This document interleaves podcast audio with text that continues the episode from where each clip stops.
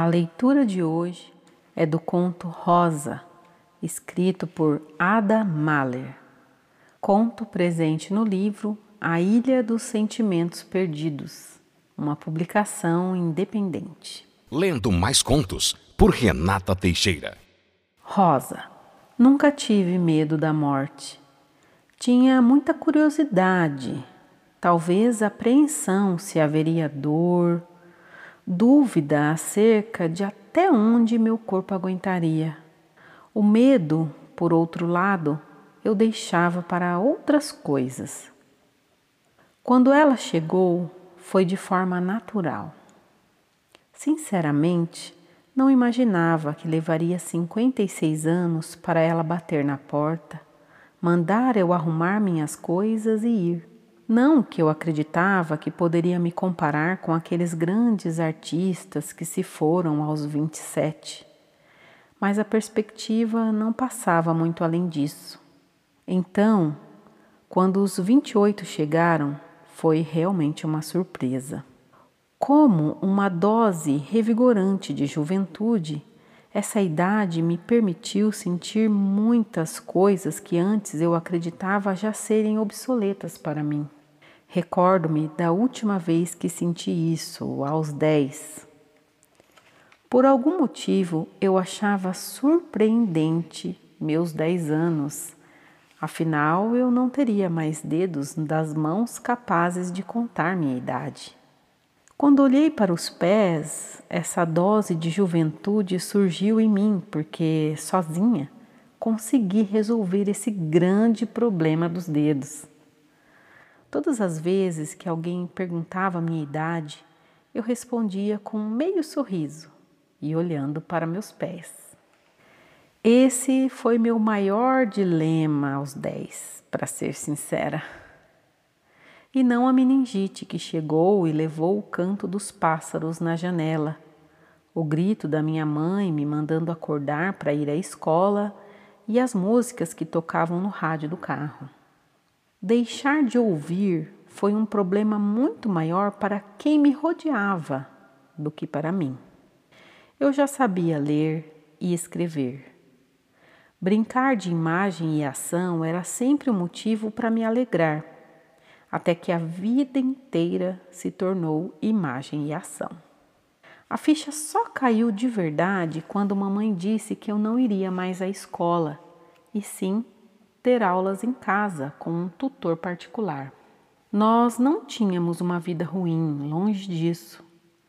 A mesa de café da manhã sempre tinha várias opções do que passar no pão: requeijão, manteiga, margarina, geleia, doce de banana, pasta de amendoim e creme de avelã. De vez em quando, mamãe até fazia patê de frango.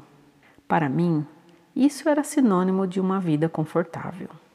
Eu andava para cima e para baixo com um quadrinho e uma caneta, no qual poderia escrever tudo o que pensava e meu interlocutor também. Em casa, todos tínhamos quadrinhos, até que começaram as aulas de Libras e então ele só me acompanhava quando saíamos. Não foi difícil, porque mamãe me levou para um grupo de pessoas que também tinham filhos com deficiência auditiva e lá me descobri surda. Isso mesmo, com letra maiúscula. Descobri que a comunidade surda é muito além de pessoas que não escutam, mas tem toda uma cultura e linguagem. Comecei a aprender a ler lábios e que nem todos mereciam minha resposta vocal. Muita gente que não era da comunidade deslegitimava minha deficiência só porque eu conseguia ler os lábios e responder em voz alta. Então, propositalmente respondi em libras para que se colocassem em seus lugares. Assim, comecei a ser mais crítica em relação à forma que me comunicava. Mamãe nunca me deixou voltar à escola. Dizia que não havia necessidade. Acredito que se minha filha tivesse nascido ou se tornado deficiente auditiva, eu teria lutado para incluí-la nas escolas, porque as pessoas só começam a pensar em tudo isso quando tem alguém para questionar aquela realidade. A vida se tornou relativamente confortável, assim como as mesas dos cafés da manhã. Sempre houve muita gente sem noção, mas também muitos que estavam no mesmo barco ou que, pelo menos, compreendiam a importância dele. Com o tempo, ganhei muito dinheiro. Tornei-me ativista, escritora, palestrante, professora e tudo que alguém que tinha um objetivo pelo qual lutar poderia se tornar. Quando engravidei, estava no auge da minha carreira. Josi ainda estava em meu ventre quando viajamos por muitos continentes para conversar com pessoas surdas e não surdas sobre a importância e as possibilidades da inclusão social. Nos últimos dois meses da gestação, retornamos à ilha para que o parto ocorresse bem. A vida ainda foi muito além. Semana passada, quando cheguei de mais uma viagem do lançamento do meu último livro, pude descansar um pouco. Minha filha planejava vir me visitar e pude tirar o pó da casa que ficou tanto tempo fechada. Então, como se a vida falasse: Ok, fizemos o possível até aqui. Tive uma parada cardíaca. Aqui estou eu olhando meu corpo em roupas que não foram escolhidas por mim. Deitada em uma seda rosa clara dentro de um caixão no meu próprio velório. Percebo agora que vivi sob a pressão de realizar meus sonhos enquanto esquecia que eles existiam. É engraçado porque eu sempre gostei de receber atenção. Geralmente as pessoas não falam isso por medo de parecerem narcisistas mas a realidade é que isso faz bem para o nosso ego. Por isso acreditava que meu velório não seria nada difícil de assistir. Se fosse possível, poderia sentar e preparar uma pipoca. Só não esperava que, como alma penada, eu ouviria. Ouviria os murmúrios dos auxiliares da funerária, e esse seria o primeiro som que meu cérebro entenderia em anos. Quando isso aconteceu, notei o salão em que estávamos. Parecia um auditório, como inúmeros em que já discursei. Havia um palco com um caixão, luzes escuras e poltronas vermelhas que pareciam ser muito confortáveis, direcionadas a esse palco. Aos lados, telas de TV desligadas.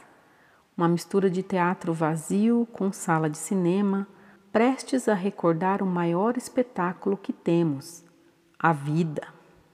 Por algum motivo divino, não conseguia sair daquela sala, mas ouvia muitas vozes conversando do lado de fora. Voltei-me para aquele corpo deitado que por tantos anos enxerguei pelo lado de dentro. A nova perspectiva me trouxe desconforto podendo notar detalhes que os espelhos não revelavam ou que eu não queria ver. Algumas rugas a mais, os ralos cílios sem maquiagem e a mandíbula levemente para a esquerda, pálida como nunca. Parecia muito comigo mesma e ao mesmo tempo não. Assustei-me com o som das pesadas portas de madeira abrindo e trazendo uma faixa de luz àquela sala tão escura. A primeira pessoa que entrou foi Gustavo, pai de Jose. Tinha o semblante preocupado e olheiras mais escuras de quando nossa neném chorava incessantemente nos primeiros meses de vida. Atrás dele vinha tio Gabriel e sua esposa Isabela, que, quando meus pais morreram, me acolheram como se fosse sua filha. Tio Gá nunca tirava sua boina, mas naquele momento segurou-a em suas mãos enquanto me olhava. Isabela beijou os próprios dedos e encostou-os em minha testa enquanto rezava o Pai Nosso. Vi mais algumas pessoas entrarem. O porteiro do meu prédio, alguns alunos da universidade ali da ilha, colegas professores, outros familiares mais distantes, minha vizinha da porta da frente, uma amiga de infância, o ex-namorado de Josi, entre outras pessoas que, para ser sincera, não imaginava que apareceriam no meu velório. Não havia cadeiras suficientes para toda aquela gente, o que deixou alguns dos mais jovens sentados contra uma das paredes. Procurei no meio de toda aquela multidão minha filha, mas não a encontrava em lugar algum. Os últimos anos foram os mais difíceis em relação a Josi. Sei que fui uma mãe muito ausente. Enquanto viajava ou passava dias trancada no escritório escrevendo, quem a viu crescer foi Gustavo. De vez em quando, reparava em alguma nova mania ou momento da rotina e me perguntava há quanto tempo aquilo era normal. Há quanto tempo eu não prestava atenção nela, a ponto de não perceber as mudanças gradualmente, mas sim de repente. Perdi a maioria de suas apresentações de balé, todas as reuniões de pais e professores, e no dia das mães era comum ela jantar apenas com Gustavo, porque eu chegava tarde demais em casa. Ele foi um santo e nunca reclamou em voz alta da minha ausência. Já ela resolveu deixar isso claro quando entrou na adolescência. A qualquer bronca que eu desse em relação ao seu comportamento, me respondia que eu não sabia o que havia acontecido. Quando trocou a decisão do curso de graduação três dias antes de se inscrever para o vestibular, argumentei que ela mudou muito e ela devolveu falando que eu nem conhecia quem era antes para dizer que mudou. Na primeira visita à nossa casa, depois que foi morar sozinha do outro lado da ilha, estava mais carinhosa, Sabia que sentia culpa por não ter sido uma filha tão sensível e eu a deixei viver isso. A culpa não era dela em momento algum. Aquela responsabilidade era minha, mas não tinha vontade de deixar isso evidente. Por um momento senti raiva, que ela se culpasse Questionei se realmente a amava ou se era conveniência. Também questionei se ela me amava ou se era apenas educada demais para rejeitar quem a carregou por nove meses na barriga. Com o tempo, parou de nos visitar. Gustavo, com todo o tempo livre que tinha, passava semanas no apartamento dela. Quando nos encontrávamos, voltava revigorado, sempre perguntando se não poderíamos alugar um apartamento por lá. Eu sempre era contra essa ideia, ignorava até ele esquecer. Se ela nos quisesse por perto, não teria ido para tão longe. Entendia, de certa forma, um pouco de seu desejo de estar longe. Eu mesma o tinha diversas vezes ao ano meus ossos imploravam por um pouco de solidão. Percebi, em uma das poucas visitas que fiz a ela, não estava satisfeita com o marido, mas não tentei conversar sobre isso. Apenas sabia e entendi que seu silêncio era um grito de ajuda. Em seu aniversário, dei um vale-compras de uma companhia de viagem Poderia ir para onde quisesse, sem se preocupar com o valor, porque era suficiente para que ela viajasse o mundo inteiro. Ela aproveitou o presente e, naquela época, me mandava mensagens com fotos e acontecimentos do seu dia. Apesar disso, ela voltou para casa e continuou com o marido por um bom tempo. Foi aí que os piores anos chegaram. Eu podia suportar uma adolescente revoltada, e uma jovem culpada. Pelo menos eu sabia que estava viva, alimentada, com saúde e que um bom terapeuta fazia com que lidasse com todas as suas mágoas. Até que um dia, enquanto eu estava no continente, Gustavo me ligou dizendo estar na porta do apartamento dela, mas que ninguém atendia suas batidas. Que uma vizinha disse que ninguém morava naquele apartamento havia algumas semanas. Ele tentou ligar para Josi, mas o celular estava desligado. Quando ligou para o genro, ele disse que Josi havia terminado o relacionamento e se mudado. Fazia um mês que não tinha notícias dela. No mesmo momento, acionamos a polícia, enviamos mensagens para todos que conhecíamos, espalhamos sua foto pelas cidades próximas, sem sinal de Josi em qualquer parte da ilha. Voltei para casa antes do previsto e vi o quão desesperado estava Gustavo. Ele me abraçava e sinalizava que tínhamos perdido nossa menininha. Era para eu ficar triste, mas não fiquei. Nem uma gota de lágrima escorreu dos meus olhos e me perguntei o motivo daquilo. Sabia que errara, mas Gustavo não. Duas semanas depois, o celular dele tocou. Era ela. Estava bem, mas decidira que não teria mais moradia fixa. Juntou um bom dinheiro e disse que gostaria de conhecer o mundo. Trabalhava nas cozinhas de vários hotéis e pousadas em troca de uma cama e que as coisas estavam funcionando assim e não era para ninguém ir atrás dela. Assistia ao Gustavo gritando ao telefone, gesticulando com as mãos e ficando cada vez mais vermelho de nervosismo. Eu, apática. Que ela fizesse o que queria da sua vida, pelo menos não estava morta.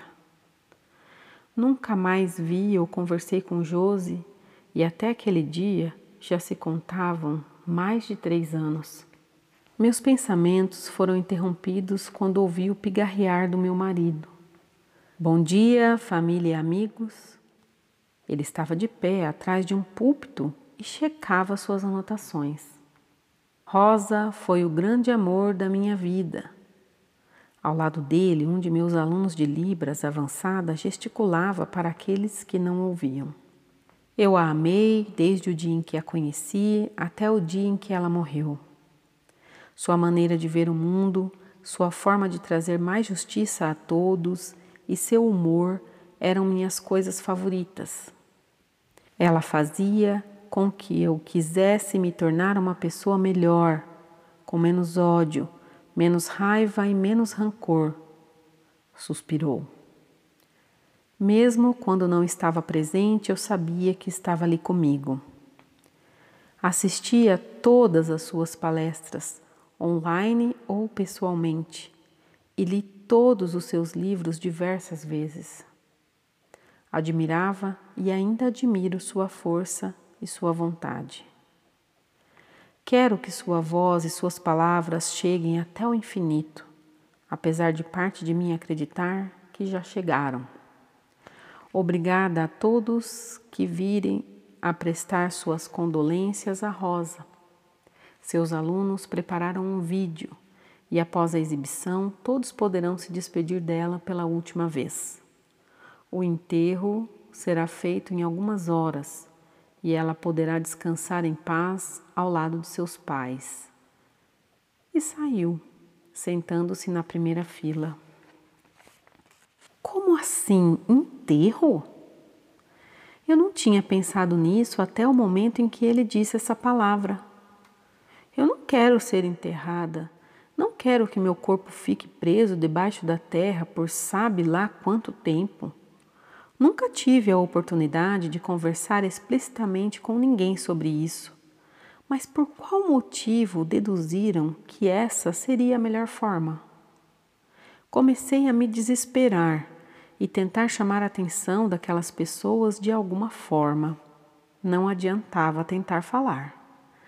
Como fazem os fantasmas quando querem conversar com alguém? As luzes se apagaram e nas duas grandes telas vi meu rosto. Era um compilado de momentos de minhas palestras, conversas com alunos e aulas, fotos com celebridades ativistas e algumas imagens de protestos que eu guiei. Quando o vídeo acabou, houve uma salva de palmas e as pessoas começaram a se levantar e ir em direção ao caixão. Eu tentava entrar no meio, mas elas passavam por mim sem sentir nada. Algumas horas se passaram e eu já havia deixado o cansaço me dominar. Aquele era meu destino, em um cemitério ao lado de milhares e milhares de pessoas que não conhecia, até que tantos anos se passassem e precisasse abrir espaço para novos corpos. Depois de muitas palavras bonitas e choros desesperadores, fecharam o caixão e as pessoas se preparavam para seguir até as lápides.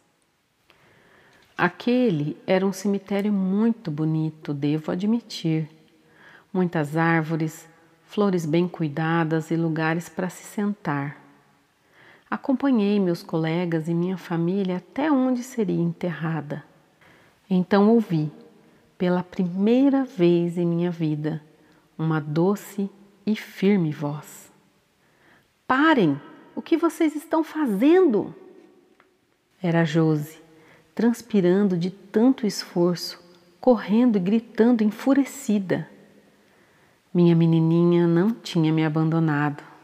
Mamãe iria odiar ser enterrada. Por que vocês estão fazendo isso? Tá todo mundo louco? disse, correndo mais rápido para impedir a passagem dos funcionários que carregavam o caixão. Filha, Gustavo disse, a abraçando e tentando acalmá-la. Já estamos no final. Onde você estava? Eu fui buscar isso. E tirou da bolsa um vaso. Aquele vaso foi o meu presente de casa nova para ela.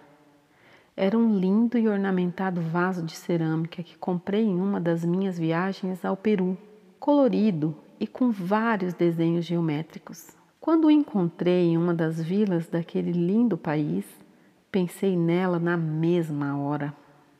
Com todo o cuidado do mundo, embrulhei-o na mala e trouxe até a ilha. De início, ela sorriu e me agradeceu pelo presente e ali eu acreditava que poderia retomar um laço com minha filha.